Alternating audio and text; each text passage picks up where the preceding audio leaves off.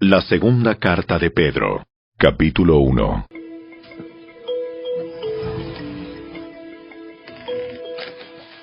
Yo, Simón Pedro, esclavo y apóstol de Jesucristo, les escribo esta carta a ustedes que gozan de la misma preciosa fe que tenemos. Esta fe les fue concedida debido a la justicia e imparcialidad de Jesucristo, nuestro Dios y Salvador. Que Dios les dé cada vez más gracia y paz a medida que crecen en el conocimiento de Dios y de Jesús nuestro Señor. Mediante su divino poder, Dios nos ha dado todo lo que necesitamos para llevar una vida de rectitud. Todo esto lo recibimos al llegar a conocer a aquel que nos llamó por medio de su maravillosa gloria y excelencia.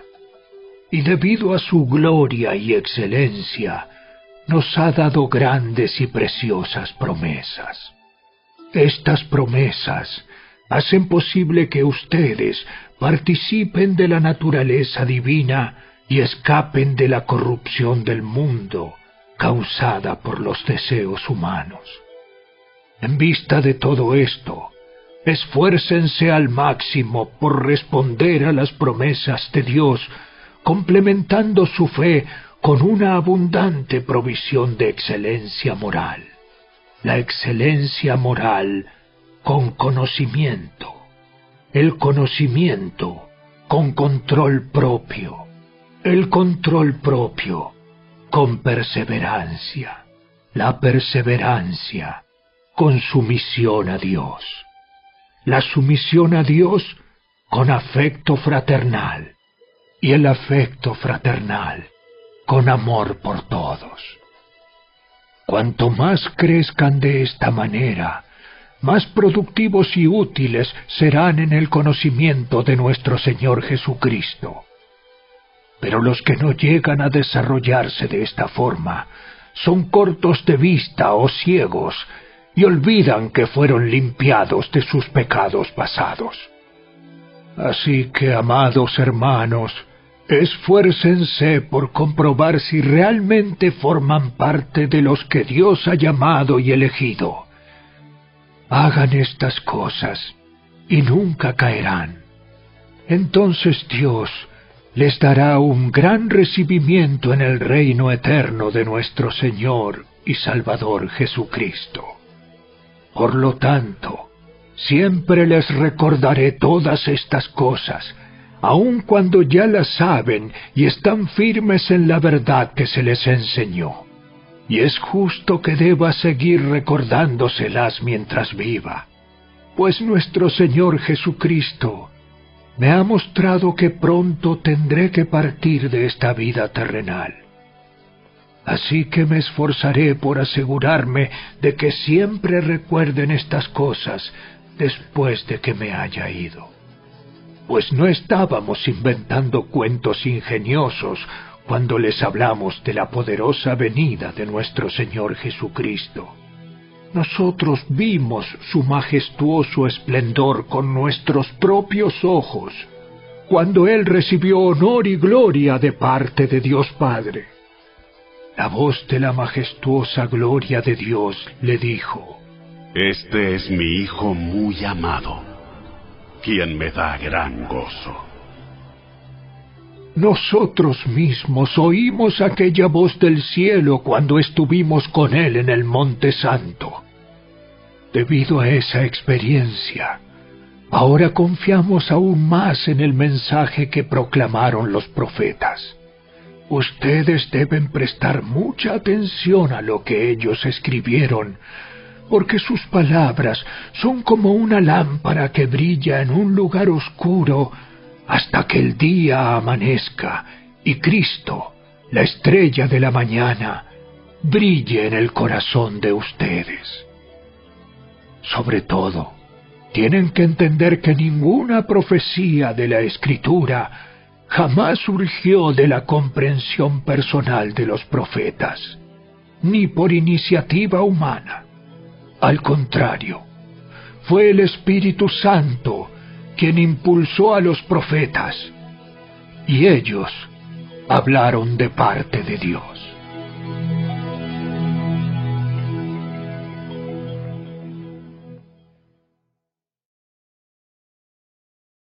Capítulo 2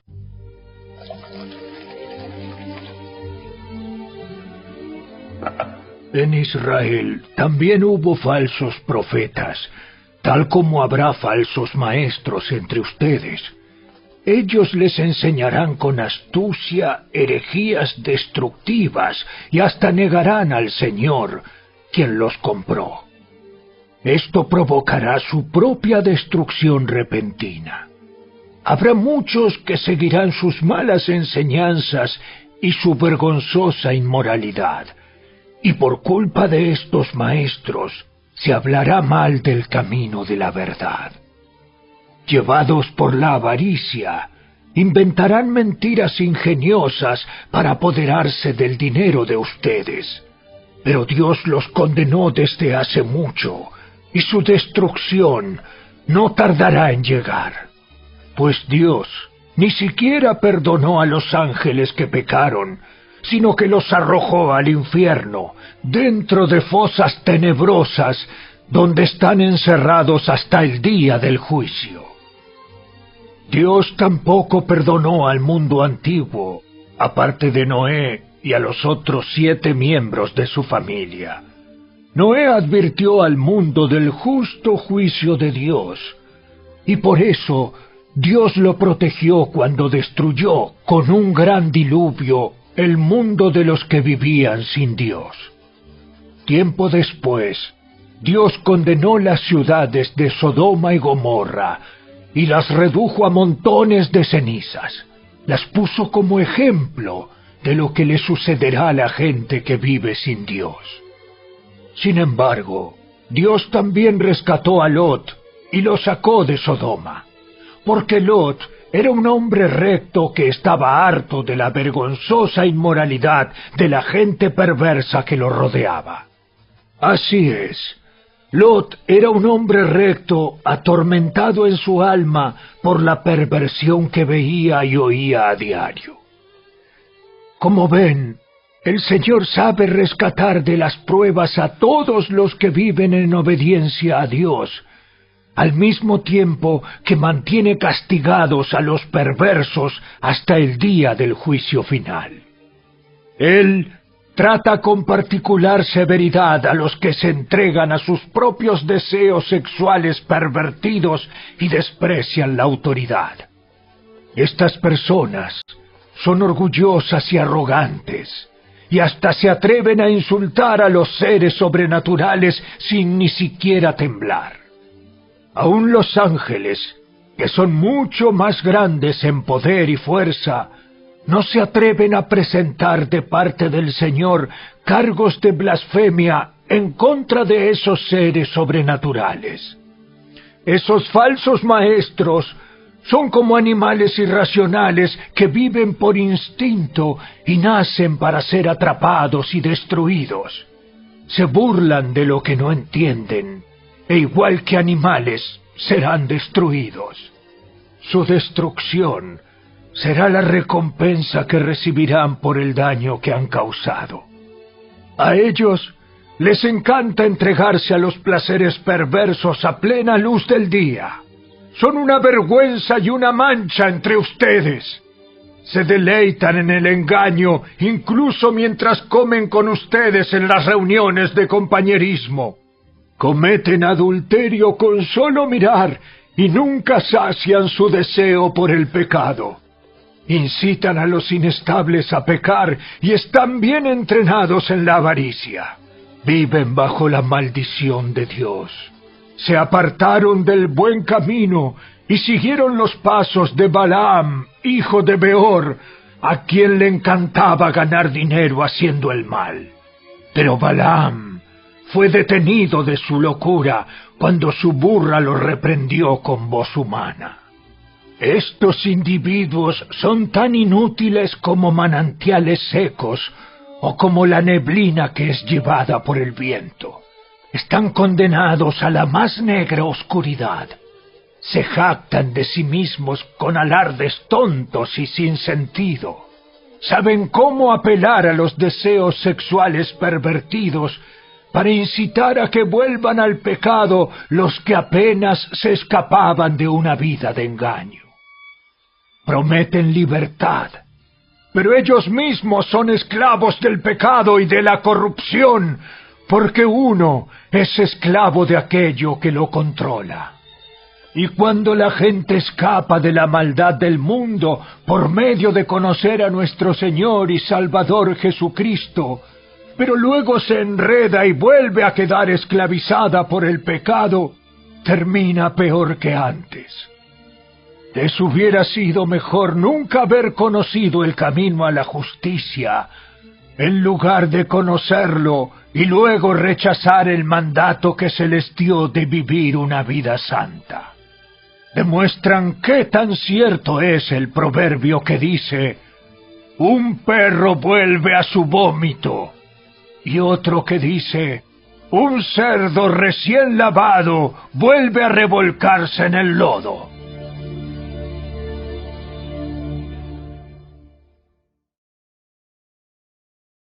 Capítulo 3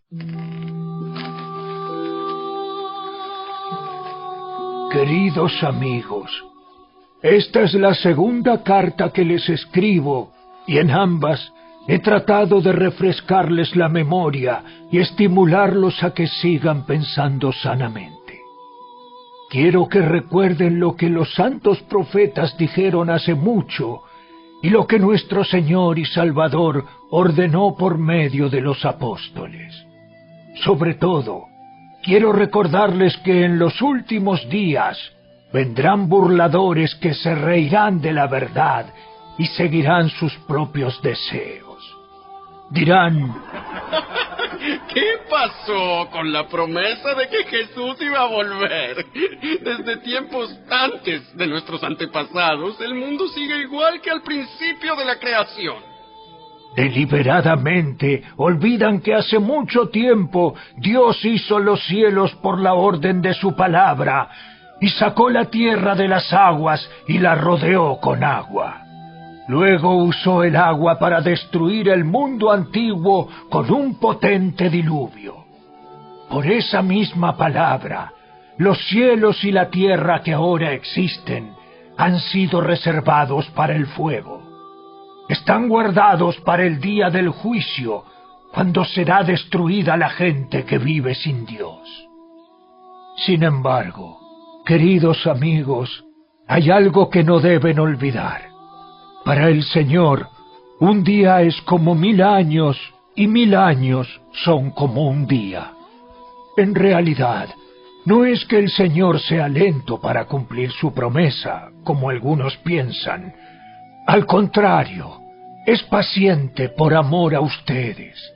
No quiere que nadie sea destruido. Quiere que todos se arrepientan. Pero el día del Señor llegará tan inesperadamente como un ladrón. Entonces los cielos desaparecerán con un terrible estruendo, y los mismos elementos se consumirán en el fuego, y la tierra, con todo lo que hay en ella, quedará sometida a juicio. Dado que todo lo que nos rodea será destruido de esta manera, ¿cómo no llevar una vida santa y vivir en obediencia a Dios? Esperar con ansias el día de Dios y apresurar que éste llegue. En aquel día, Él prenderá fuego a los cielos y los elementos se derretirán en las llamas. Pero nosotros esperamos con entusiasmo los cielos nuevos y la tierra nueva que Él prometió, un mundo lleno de la justicia de Dios. Por lo cual, queridos amigos, mientras esperan que estas cosas ocurran. Hagan todo lo posible para que se vea que ustedes llevan una vida pacífica, que es pura e intachable a los ojos de Dios. Y recuerden que la paciencia de nuestro Señor da tiempo para que la gente sea salva. Esto es lo que nuestro amado hermano Pablo también les escribió con la sabiduría que Dios le dio al tratar estos temas en todas sus cartas. Algunos de sus comentarios son difíciles de entender y los que son ignorantes e inestables han tergiversado sus cartas para que signifiquen algo muy diferente, así como lo hacen con otras partes de la escritura. Esto resultará en su propia destrucción. Queridos amigos, ustedes ya saben estas cosas. Así que manténganse en guardia. Entonces no serán arrastrados por los errores de esa gente perversa y no perderán la base firme que tienen.